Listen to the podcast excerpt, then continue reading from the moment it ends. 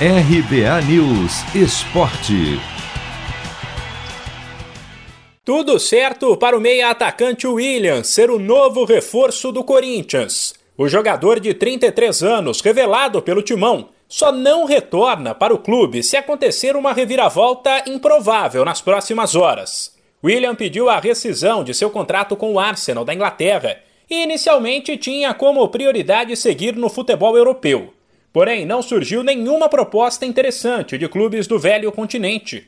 O Corinthians fez contato, apresentou uma oferta e o atleta está apalavrado com o timão. Existe a expectativa de que o anúncio da contratação seja feito na quarta-feira, como um presente de aniversário, já que o clube completará 111 anos. Depois de deixar o timão em 2009, William construiu carreira na Europa, com destaque para o período entre 2013 e 2020, quando foi um dos principais jogadores do Chelsea, da Inglaterra, sem falar em várias convocações para a seleção brasileira. Depois, o meio-atacante se transferiu para o Arsenal, mas as coisas não saíram como esperado. O projeto vencedor prometido pelo clube ficou no papel.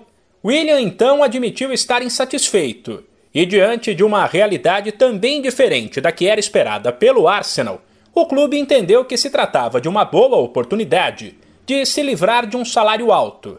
Também porque o meio-atacante sofreu com alguns problemas físicos, o que prejudicou a adaptação dele à equipe.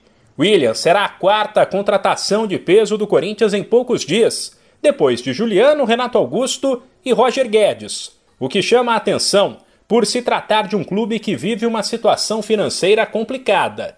Nos bastidores, a informação é que a decisão de cortar despesas na primeira metade do ano, evitar contratações, se livrar de alguns atletas e enxugar a folha salarial para gerar economia, deu certo. Sem falar na prioridade dada a reforços que estavam livres no mercado. Por exemplo, mesmo com a chegada dos três já contratados, o gasto mensal do departamento de futebol que era de quase 15 milhões de reais no ano passado, hoje estaria na casa de 11 milhões. De São Paulo, Humberto Ferretti.